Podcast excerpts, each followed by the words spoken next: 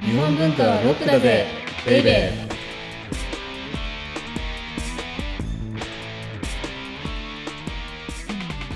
こんにちは先入観に支配された女サッチーですこんにちは。姿勢の日本文化愛好家セバスチャン高木です。 姿勢の日本文化愛好家になったんですね今うんだっても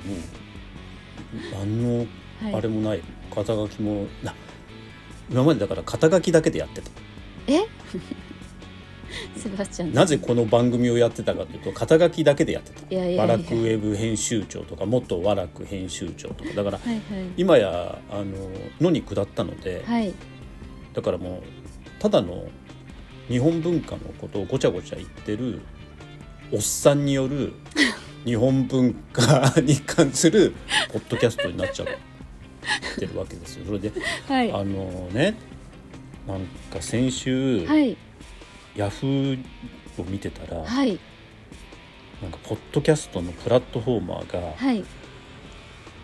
ポッドキャストの番組の淘汰を始めてるはいはいっていう記は事をい、ね見まし見つけたちゃってはいでもあの首の後ろがもう寒くなって当当 番組に関してもうもうそろそろかなとか 風船の灯火みたいな風船の灯火もうと思って見てたらねそれはアメリカの記事だああよかったよかったアメリカの場合、はいポッドキャストに関しても、はいプラットフォーマーがきちんと制作費を出してはいだからもう本当にラジオとかテレビのようにああはいはいはい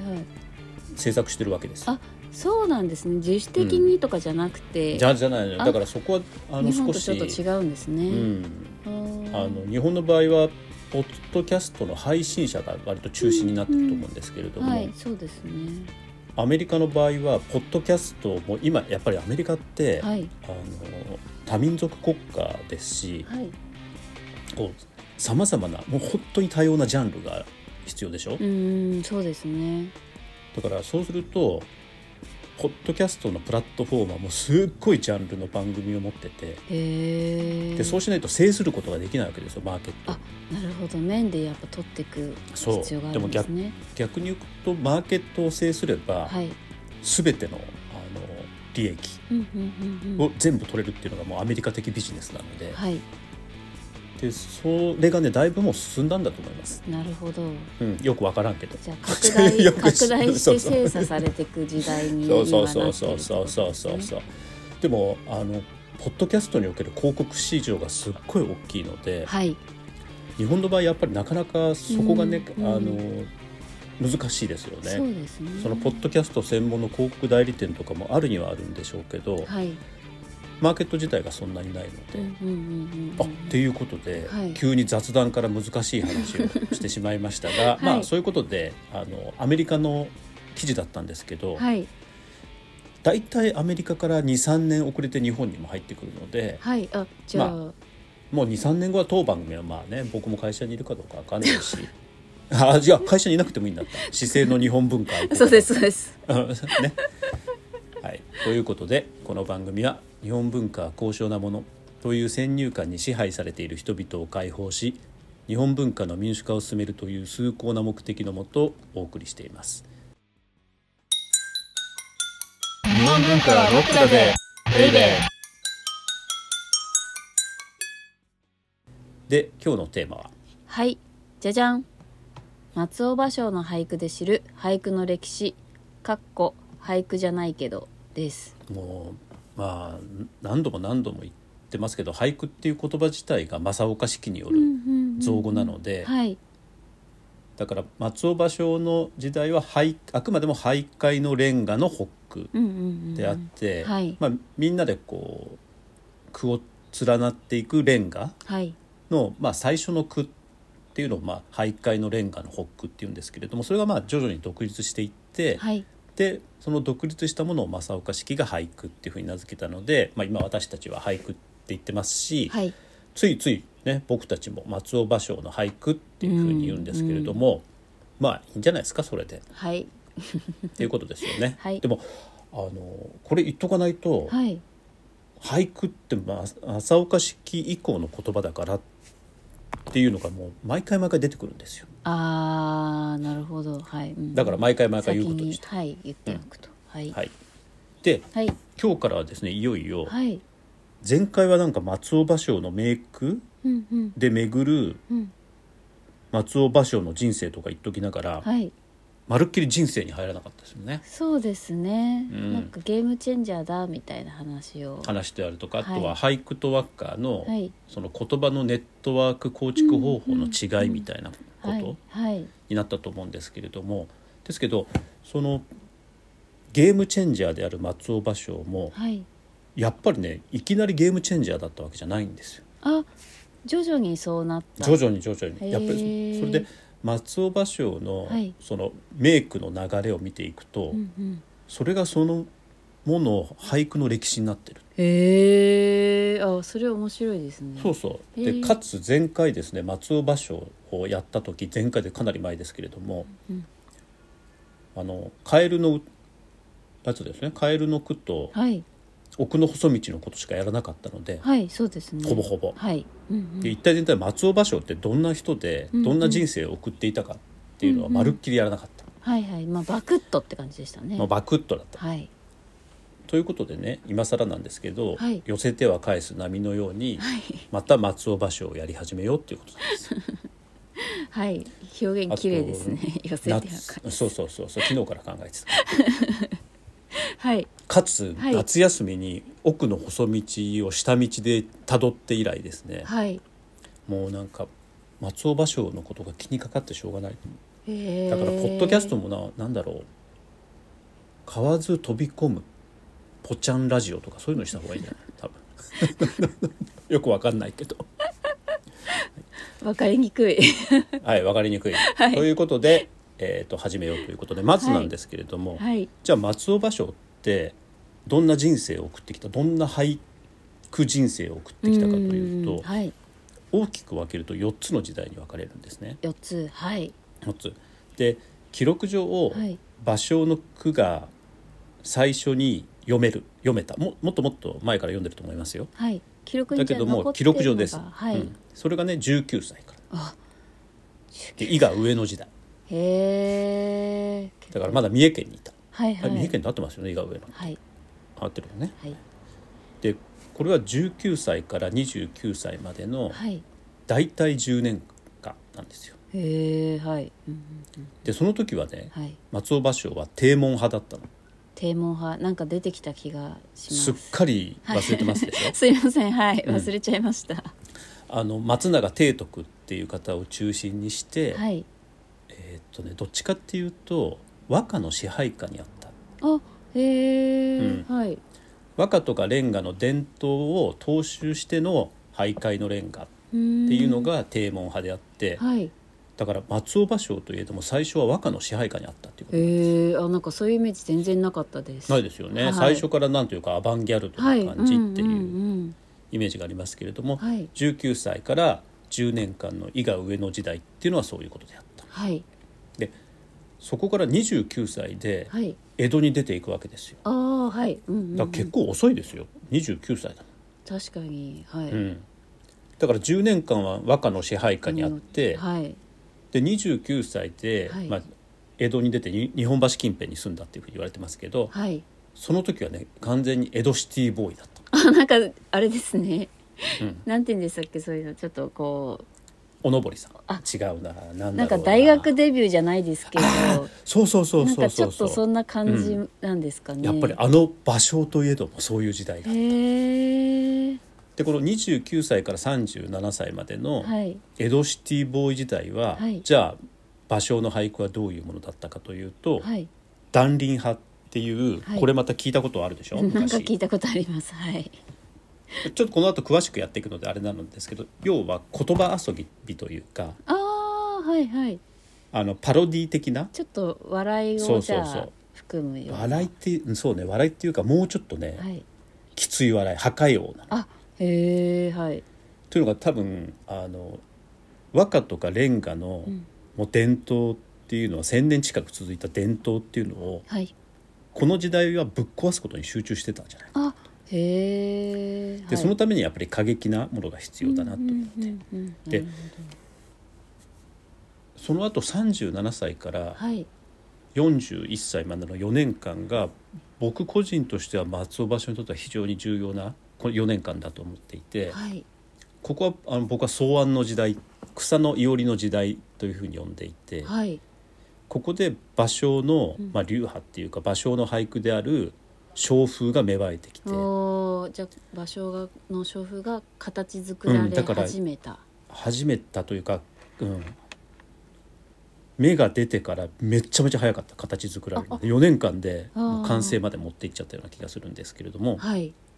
で今までとは何が違うかというと、はいまあ小風っていうのは自分の俳句の風ですよね。うんうんうんはいだから、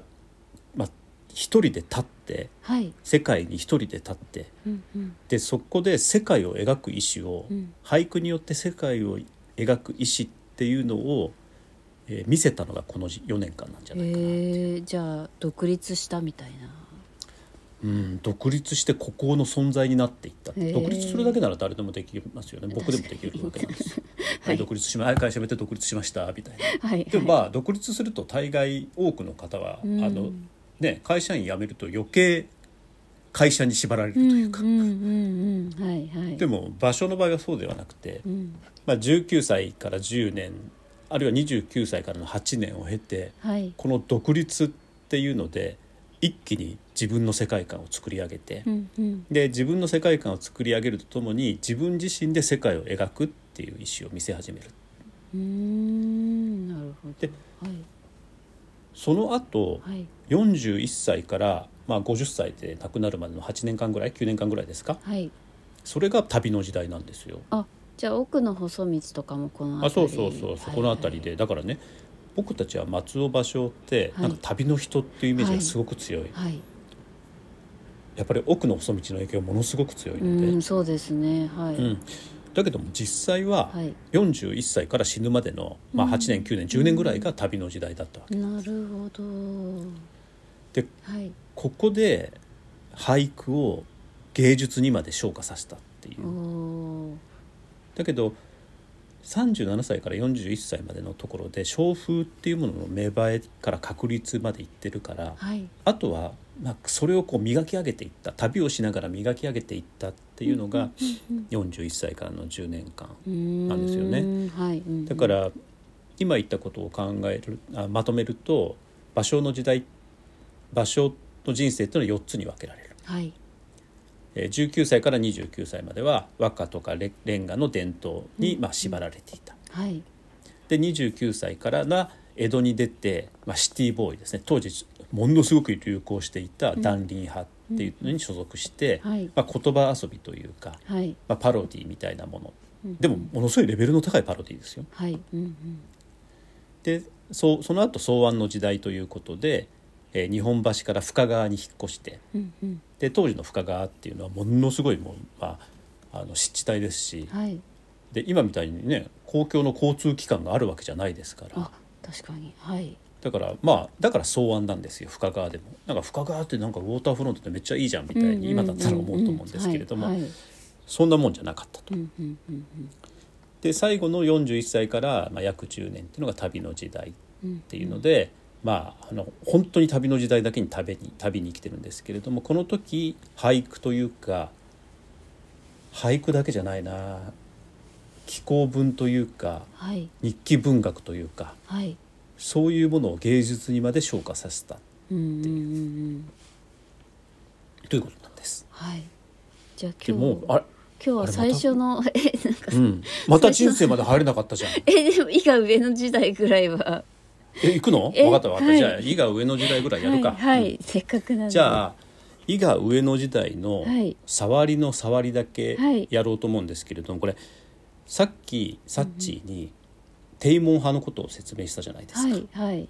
松れ永って松永提督によるはい帝門派ってこれ多分ねはい笑いに例えるとはい金ちゃんだと思うんですよ。あ金ちゃん金ちゃんえーまあだから笑いの王道はいはいっていうかそういうものだと思うんですよねなるほどはい多分金ちゃんの笑いってやっぱり過去の笑いってっていうののうん流れの、まあ、その頂点だと思うの最後にたどり着いた、うんうんうんコミカルだし、はい、まあ、そうですねあのユーモアもあるし、うんでも毒もあるし、うんでもでもやっぱりそれっていうのはなんだろうな講談とか落語とかそういうののこう連綿と続いてきた日本のお笑いのうんうんこう頂点というか最後というあかー系譜そをういう意味でこうそうそうそうキングオブキングなんですなるほ金ちゃんどはいでそれが松永提督はのい帝門派なんです。でその後の断輪派の西山宗院っていうのは、はい多分破壊王のビートたけしなんですよあビートたけしの笑いっていうのは全てを壊したんですよ、それまでの笑いをへえはいもうめっちゃめちゃにしたわけですもんなるほどはい赤信号みんなで渡れば 怖くない確かにコマネチみたいなコマネ チもそうですね確かそうそうそにう衝撃をこうしょそうそうそうもう何もかもぶっ壊したはいはいビートたけしはいじゃあ松尾芭蕉もその2つのお笑いを体験してるわけですよはい笑いの王道も体験しているし、うんうんぶっ壊すのも体験してるうんうんじゃあ自分自身は何かというと誰かというと、ん笑いをアートに変えた松本人志なんですやっぱり、松本人志さんへえ松本人志さんははい笑いをなんていうかぶっ壊すとかじゃなくて全く違うジャンルにしちゃいましたよね、はいはいうんうんうんうんうんもうアート表現にしちゃったなるほどそれまでお笑いってやっぱり、はいなんだかんだ言ってちょっと下に見られている部分はあったわけですよはいへあのビートたけしさんでさえあそうなんですねへえ、はいだけどあいやジャンルがですよ、はいもちろん、うんうんうん、はいだけど松本人志さん、まあ、まあダウンタウンがの登場によって、うん芸人っていうものの格が上がったわけですよまあまあまあ今はねはいもうアイドルだろうがタレントだろうが、うんみんなが憧れる、うんそれで憧れですねもう今やもうテレビ見ても一番格が高いのってやっぱテレビ見てないからあまりあれなんですけ どでもまあいろん多分そなうだな番と思う組でね、MC されたりとかそうそうそうそうお笑い芸人の方皆さん、ぜ MC なんて全部芸人じゃないですか、うんそうですよね、そんな国ないですよ、うんうんうんうんはっきり言って確かにでもそういうようなものにしただから結局は笑い笑いっていうのをアート表現にしたよううんうにんしたのが松本人志さんだとすると、うんうん松尾芭蕉っていうのはうんはい俳句っていうものをもうアートに変えてしまうああなるほどポエム詩の世界から飛び出てはい俳句が人生そのものになったりアートみたいな存在になっていった、それをしだからそれが松な松永提督西山総員松尾芭蕉、うんで松永提督が金ちゃんはいで西山総員がビートたけしさんはいで松尾芭蕉が松本人志さんっていうふうになんとなくこれもちろん厳密じゃないんですけれども、うんうんうんうんあの感覚としてそういうふうに捉えると、うんうん確かにさっきのサッチが、はいでもは、うん、忘れちゃった何だったっけみた いなかに断輪派何だ何だったっけってならずにすはいはい今の現代の方に置き換えると確かにわかりやすいです、そうはいということでいよいよはいようやくはい松尾芭蕉の人生に入ってはいで記録上残っている松尾芭蕉の最初の句だけはい読んではい鑑賞して味わって今日は終わろうと思うんですけれども、はい1644年はい伊賀上野で生まれましたはいこれだからあの時代もすごく重要ではい1644年っていうことは、うんまあ関ヶ原が終わって40年ぐらい経ってます、だからでもまだ戦後ううんでも戦後がようやく終わったかなっうんうんうんていうところでうん、はいで文化の中心はまだまだ上方だったああそうなんですねはい京都であり大阪であったはいでその京都と大阪から微妙に離れている伊賀上野っうんうんていうところで、えー松尾芭蕉は生まれたと。はいでその後、まあ記録まああの結局は武士階級でもないのではいそうなると幼年時代の記録っていうのはほとんど残ってないわけなんですよね。そうなんですね幼少期の記録っていうのははいうんうんうんじゃああの最初に現れる記録っていうのが19歳の時で、うんはいこれが伊賀上野のうん領主であるはい東道家おおはいうんうんうんその東道家の跡取りに仕えていたっていうあ場所がはい場所がでこの東道家の跡取りが非常に俳句好きだったうんうんうん俳諧のレンガ好きだったとはいうんうん多分なのででもすその彼に仕えるっていうことはやっぱりこの時点でおそらく場所も才能を見出されていたっていうことですよねだって藤堂家の跡取りですよ、まあそうですよね、うん、その方につけるってことはでもう戦が終わって40年経ってるのではいつまり武道じゃなくてとか剣術じゃなくて、その文化的な趣味でっていうのが非常にもうだんだんこの頃から優遇されてくるわけですよね、あなるほどそういう時代背景もあるんです、そね、うそうそうそうだからこの1644年って微妙絶妙な時代なんですよなるほどその武家に使えるのが武術だけじゃなくて、まあ、あの算術とかじゃだけじゃなくて経済とかだけじゃなくて、この文学にも、みたいなものにも使えることが秀でていれば使えることで東堂義太さんに使いました。でその時に19歳の時に読んだ句っていうのがこれ非常に面白いんですけれども「はい春や腰年や生き剣骨ごもりはい」つまりはい春が来たのかはい年がいったのかはいわからない晦日だよなっていうあこれどっかで聞いたことあるでしょはいあります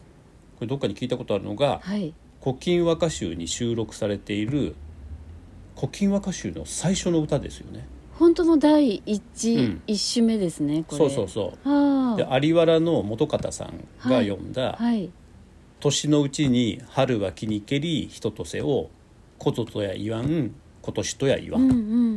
んつまり暦の関係上をうんはい立春が来ちゃったわけですよ年内うんう。んうんはいねはいじゃあこれ昔はこの立春が来るとその1年と年の切り替わりとされているので、はいこれ去年って言ったらいいの今今年と言ったらいいのかみたっていいうののうんうん五七五番がうん「春や腰年や生き剣骨ごもりなうん」だから結局最初に言ったようにうんはい和歌に支配されてるこんなに支配されているとか影響強かったんですね影響が強かったわけですよ。へえこれがだからはいもうザ定門派なわけなんですよ。あなるほどなんか言葉も、うん、そうそう言葉もできるだけずーっと連綿とつなげてきた、うんうん和歌の言葉使いながら題材も和歌に求めながら、はいでも五七五うんうんで読んでいくっていうのが、なるほどまあ、定門派だと思っていて、はいで松永定徳っていう人がその定門派の、まあ、キングであるはい彼はやっぱりあの和歌へ入るためにうんでも和歌の世界ってめちゃめちゃ難しいし貴族じゃないとなかなか読めないから、うんそれその入り口としてこの徘徊のレンガみたいなものをどうもああーの使っていたように見えてうんうんうんうん日本の詩における王道はやっぱり和歌なんじゃない和歌だっていうふうに思っていたと思うんです、はいあるいはレンガだっていうふうに思っていたと思うんですうんうんでもその入り口としての徘徊のレンガあるいは徘徊のレンガの北区であったりとかはいあるいはあの徘徊のレンガってなると,、うんうんえー、と急速に力をつけてきた、まあ、商人階級ビジネスマン階級も楽しめるたしなめるのであーあごめんなさいたのたしなめるじゃない楽しめるの楽でしめるはいうんでそうするとそれでビジネスになるわけですようんなるほどだって急速に力をつけてきた商人階級うんうんの、えー指導をできるじゃないですか。なるほどはいはいっていうのもあってやったと思うんですけどいずれにしてもあの松松尾芭蕉が最初に読んだ、まあ、最初に記録された句っていうのは、うんまんま「古今和歌集の」うんえー春の巻」春うんの第一一首目うん「年のうちに春は気にけり」と全く一緒。へえすごいっていうのがね意外はいそうなんですということで今日ははい松尾芭蕉の最初の一句だけで終わってしまう俳句の歴史の本当第一歩ですうねんでもこれが本当にすごく重要で、はいここから古池や買わず飛び込む水の音まで行くわけなんですそよう一、です人の男ねが。っはいていうのがすごく面白いですよね。はいわかりました日本文化はロックだぜベイベー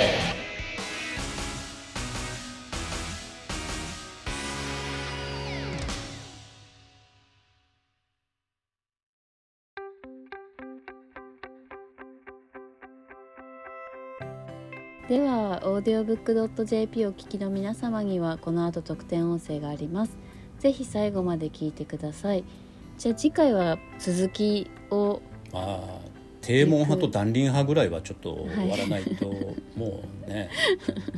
なんというか2年3年経ってこの番組は終わるまで松尾芭蕉をやることになってしまうの で はい、頑張ります。はい楽しみにしております、はい、